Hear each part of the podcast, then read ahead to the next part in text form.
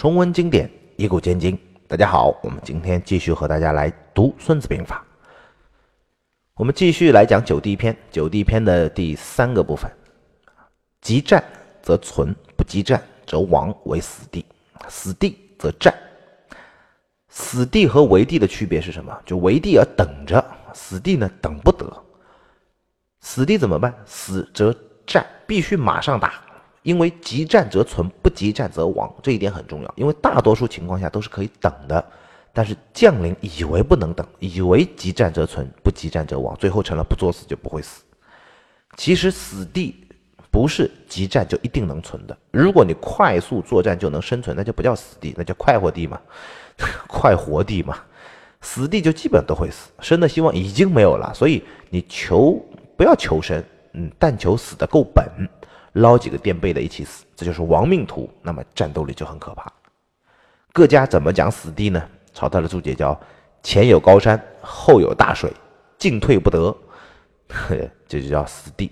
李全的注解叫“阻山背水，时进力速不利缓”。啊，李靖说的比较全啊，他说：“或有啊，进军行师，不应向导，陷于危败，为敌所致。左谷右山，速马悬车之境。”前穷后绝，雁行鱼贯之言；兵城未整，而强敌忽临，进无所凭，退无所顾，求战不得，自守莫安。住则日月激流，动则首尾受敌，野无随草，兵乏资粮，马困人疲，志穷力竭。啊，一夫守隘，万夫莫向。若彼要害，敌先拒之，如此之力，我已失守。纵有骁兵利器。亦何以失其用乎？若此死地，急战则存，不急战则亡。当须上下同心，摒弃一力，抽长见血，一死于前。因败为功，转祸为福。李靖讲了七种死地的状况，说第一个呢，叫进军行师不应向导，陷于危败，为敌所致。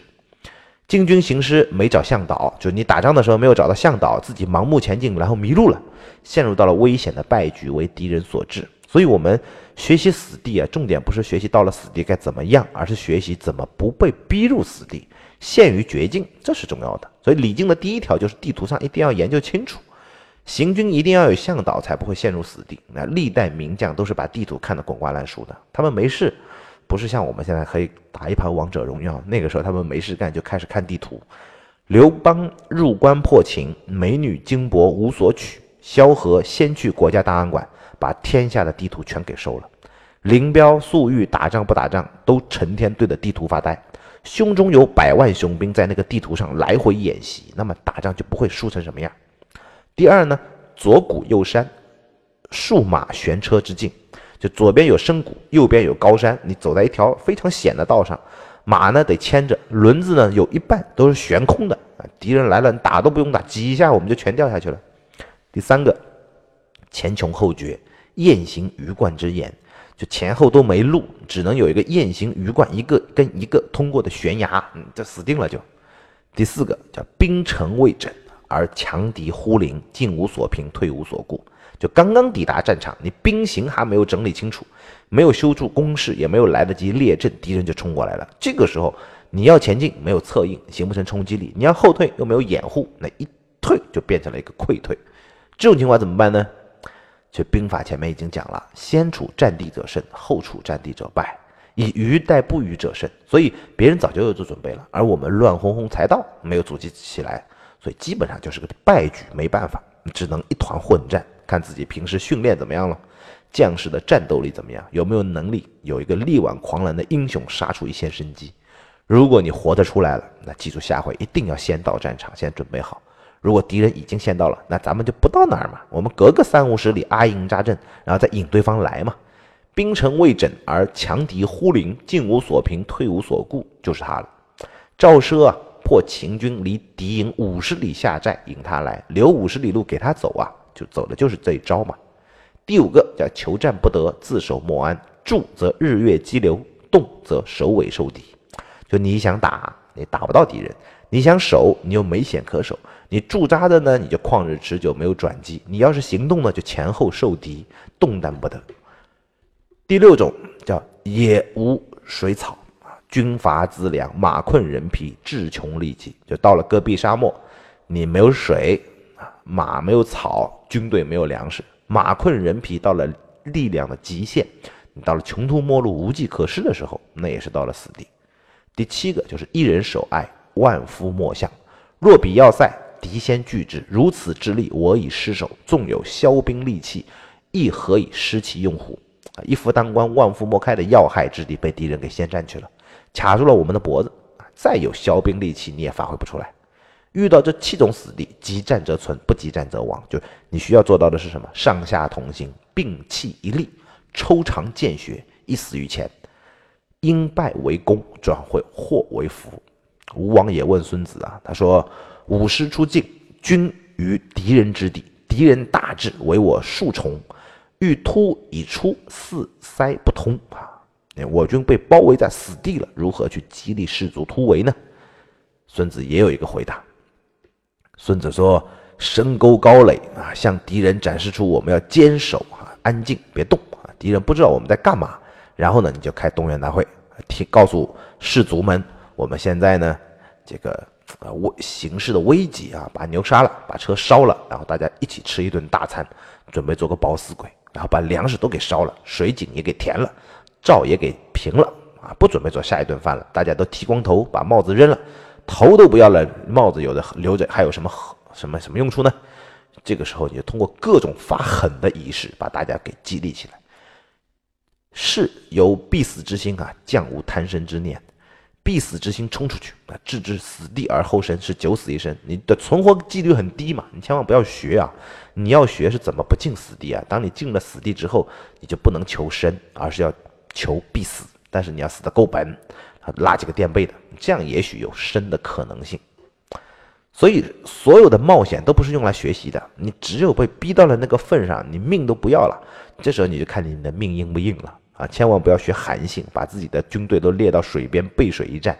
韩信的背水一战只是故事的一个部分，他还有两千人在后面策应呢。他的置之死地而后生根本就是假的。所以，如果你其他什么兵都没有，就那一万人全部在水边等死，那居然活着出来了，那才叫置之死地而后生。人们都比较喜欢夸大嘛，喜欢添油加醋嘛，因为夸大了才有戏剧性。每个人都偏好自己的戏剧性。写正史的人呢，也偏好戏剧性，正史的调味料也得加不少，但事实上都是冰冷的。我们读历史，不要自己陷入戏剧性的偏好的陷阱当中去，以为自己把那个戏码可以再演一遍。你去演的时候，你就会发现，根本的剧本不是你想象的那样啊！现实的剧本就是进入死地，都死了，所以才叫死地嘛。吴王也问了，说：若吾为敌，则如之何？就是我们如果把敌人围在死地，那怎么办呢？孙子的回答叫。山峻谷险，难以逾越，谓之穷寇。击之之法，扶足引庐，开其去道啊，视其走路。求生诱出，必无斗意，因而击之，虽众必破。兵法说，若敌人在死地啊，士卒勇气，击破之法，顺而入抗，应守其力，避开去道，以精其分散要路，轻兵进而诱之，乘而误战，败谋之法。意思是什么？就是别围死了，你一定要给他开条生路。人啊，一旦有了生路，就不想死，战斗意志就会弱啊。这个时候，你一心只想逃亡求生。这个时候，在他逃跑的路上去埋伏骑兵，跑一段吃掉一节，跑一段吃掉一节。那这个时候呢，你你不仅能保障自己是胜利的，而且保证我军不受损损失。比如你围了一千人啊，你围了个水泄不通，务必要寻求全歼。这个时候，你可能要付出八百人的。牺牲啊，伤敌一千，自损八百，那是因为有一千个亡命徒嘛。那如果你放了一条生路给他们跑，然后沿途吃掉一点，沿途吃掉一点，你可能跑掉二十个，但是我们伤亡可以在十个人以下，所以这就是比较重要的作战的打法。所谓古之善用兵者，能使敌人前后不相及，众寡不相斥啊，贵贱不相就，上下不相收。足离而不急，兵合而不齐啊，合于利而动，不合于利而止。敢问敌众整而将来，待之如何？曰：先夺其所爱，则听礼。什么意思呢？就是古代善于打仗的人啊，有几条指挥的艺术。第一个，能使敌人前后不相及，让敌人前后部队不能相互策应啊，苗头的注解叫射击冲掩，啊，就埋伏骑兵冲散他，撞撞击他，让他首尾不能相接。众寡不相视，就是能使敌人的主力和小部队不能相互依靠。苗城的注解叫惊扰之也，贵贱不相救，上下不相收，就官兵之间啊不能相互救应，上下呢不能收容，散乱仓皇，你找不到组织。卒离而不能齐，兵合而不能齐，就是士卒散乱不能集合起来，集合起来也不能形成有效的阵列。杜牧的注解叫多设变诈以乱敌人，或冲掩后，或惊东击西，或立伪行，或张其势。我则无形以合战，敌则必备而分众分，使其易射离散，上下惊扰不能合合，不能啊齐集。此善用兵也，就军队组织起来才是军队嘛。如果你没组织起来，一百万人那也只是待宰的羔羊而已，乌合之众。所以指挥作战的艺术就是打扰敌人的组织，打乱。合于利而动，不合于利则止。啊，能够有利于我军的局面呢，就行动；如果不利于我军的行动，那就停下来，就不打他。曹操的注解叫：暴之使离，乱之使不齐。动兵而战，李全的注解叫挠之啊，令见利乃动，不动则止，就是扰乱他，他乱了，有机可乘就打，他如果没乱就不要打啊。敢问敌众整而将来，待之若何？啊曰：先夺其所爱，则听矣。就指挥的艺术，就先扰乱敌人。但是如果敌人不乱，而且人数众多，阵型步伐整齐的向我进攻，那怎么办呢？那这个时候我们的回答叫先夺其所爱。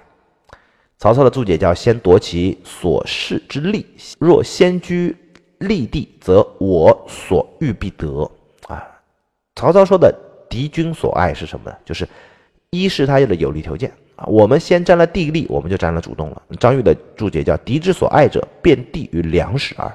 我先夺之，则无不从我之计。”敌人爱的一是地形，二是粮食，你把这两样给他抢了，他就慌了，乱了，就没有办法雄赳赳气昂昂了。